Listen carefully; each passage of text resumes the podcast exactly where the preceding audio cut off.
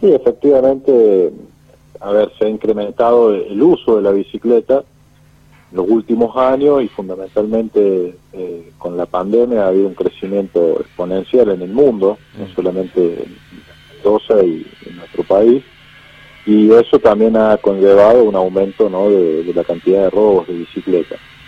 Eh, nosotros creemos que eh, eso tiene que ver con que en términos generales existe un un mercado clandestino de bicicletas, digamos, sea muy importante, que como no están registradas, no tienen número, no tienen, digamos, ninguna identificación, bueno, hace que, se puedan comprar y vender y que mucha gente incluso de buena fe la compre pensando que se la compra un legítimo dueño, digamos, ¿no? Eh, por lo tanto, lo que estamos, eh, lo que hemos aprobado en senadores y, estamos tratando de que sea ley, es un registro voluntario eh, de bicicleta en nuestra provincia. ¿Qué creemos que va a permitir, digamos, este registro? En primer lugar, eh, tener una trazabilidad sobre el rodado. Eso va a permitir que eh, el, poseedor de la bicicleta pueda demostrar su, su ser legítimo dueño ¿no? de, ese, de ese rodado, de esa bicicleta. Por otro lado, digamos, va a permitir que quien quiera comprar una bicicleta eh, poder asegurarse, digamos, que se la está comprando a quien es el dueño, mm. o poder consultar incluso si en el registro no está denunciada, digamos, esa bicicleta como robado. Y por último, también algo no, no menor, es que va a permitir eh, a la policía, eh, a la justicia, digamos, ¿no? poder mm. restituirle los rodados, restituirle la bicicleta a sus legítimos dueños cuando son recuperados en operativos o en, allanamientos, digamos. Hoy ese es un problema que muchas veces eh, se sabe que las bicicletas, digamos, son robadas o que, o que son secuestradas, digamos, de, operativos eh, de allanamientos, digamos, ¿no? De, algún lugar donde ha existido algún, algún delito y la justicia no puede dar con su legítimo dueño y restituírsela y, y dársela, digamos, ¿no? Por lo tanto, el registro también ayudaría a que eh, el, dueño, digamos, que ha sufrido, el usuario que ha sufrido un robo, en caso de ser recuperado por, por las fuerzas de seguridad y por la justicia, pueda reencontrarse, digamos, con su, con su rodado, ¿no? Bien, ¿y cómo identificamos a la bicicleta? Este, que es la pregunta del millón, ¿no? Con algún sello, me imagino algún número, no sé. ¿Qué, sí, efectivamente, digamos, lo más complejo, digamos, de, llevar a cabo, digamos, este, este instrumento. Eh, se están analizando, hemos trabajado con el Ministerio de Seguridad hace un tiempito, eh, venimos trabajando en distintas posibilidades, digamos. Una es eh, trabajar, digamos, con alguna tinta indeleble que, después pueda ser incluso escaneada con, con luz ultravioleta y se pueda ver otra, digamos, estamos viendo la posibilidad de, un, de hacer un grabado que es muy chiquito, que se utiliza para, para grabar los cañones de las armas, por ejemplo, el cañón de una pistola, o sea, es, muy chiquito, eh, y eso también podría, digamos, utilizarse en la bicicleta.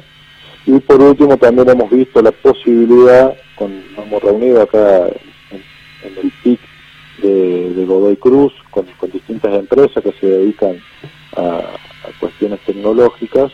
Hemos visto la posibilidad de utilizar una tecnología, la tecnología que utiliza la tarjeta SUBE, de poner un microchip, digamos que es muy chiquito y, es muy económico.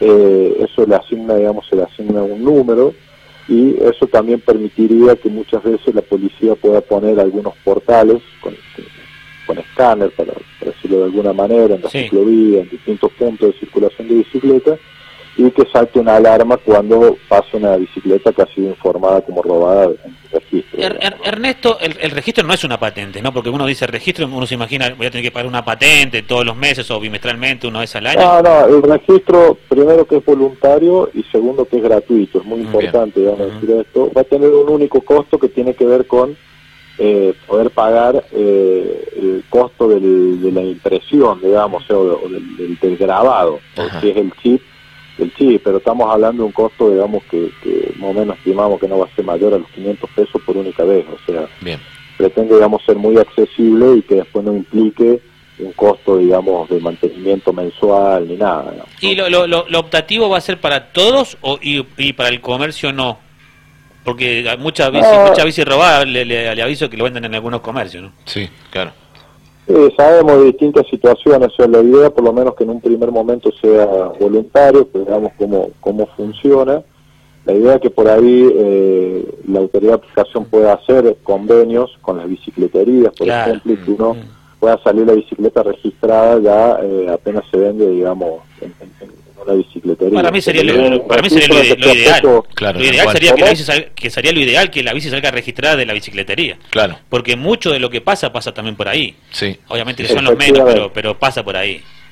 Efectivamente, digamos, la idea es, es poder trabajar y poder facultar, digamos, a las, a las, a las bicicleterías para que eh, sean parte, digamos, de- del engranaje, digamos, ¿no? de este registro y puedan, eh, puedan eh, emitir, digamos, la, la credencial y poder, digamos, hacer el, el grabado. Bien, claro, Eh, eh, sí, de hecho, bueno, mi, mi pregunta te- te- tenía que ver con eso, ¿no? Que el lugar donde se podría llegar a realizar serían las mismas bicicleterías, digamos, no solo donde sale una nueva, sino que aquel que ya tiene una bicicleta pueda ir a cualquiera que por ahí esté cercana y poder eh, realizarlo ahí, el trámite.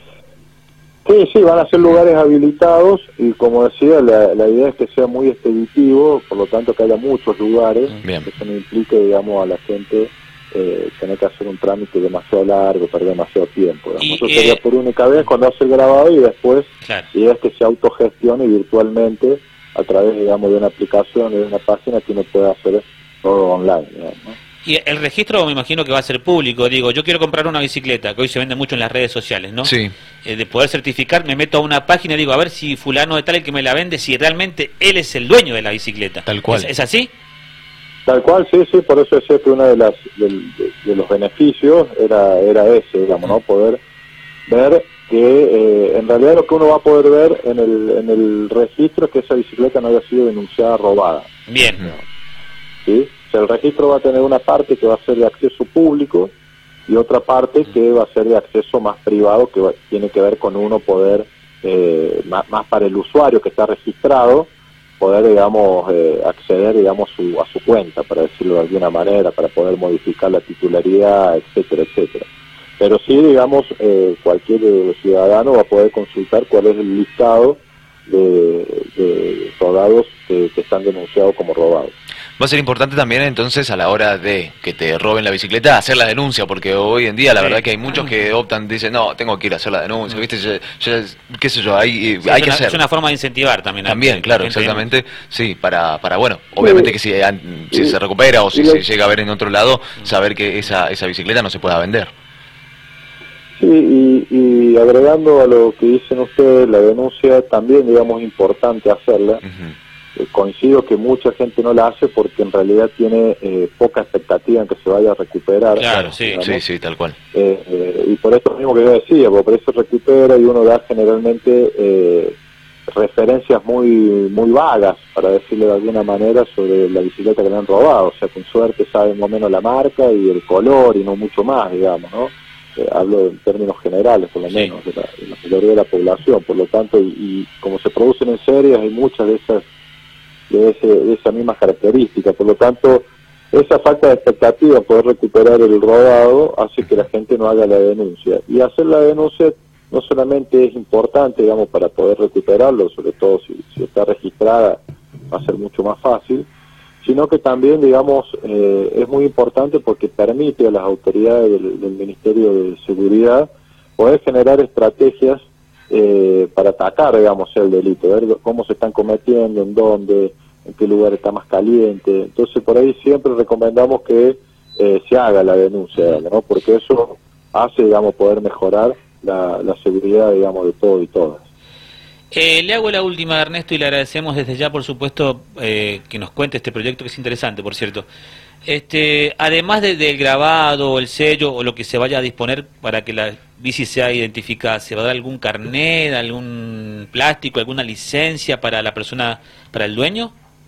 Sí, sí, la idea es poder eh, dar, digamos, un, un carnet eh, en va conste, digamos, el nombre del, del usuario y, y los datos, digamos, de la bicicleta y el número que se le asignado. Bien, como una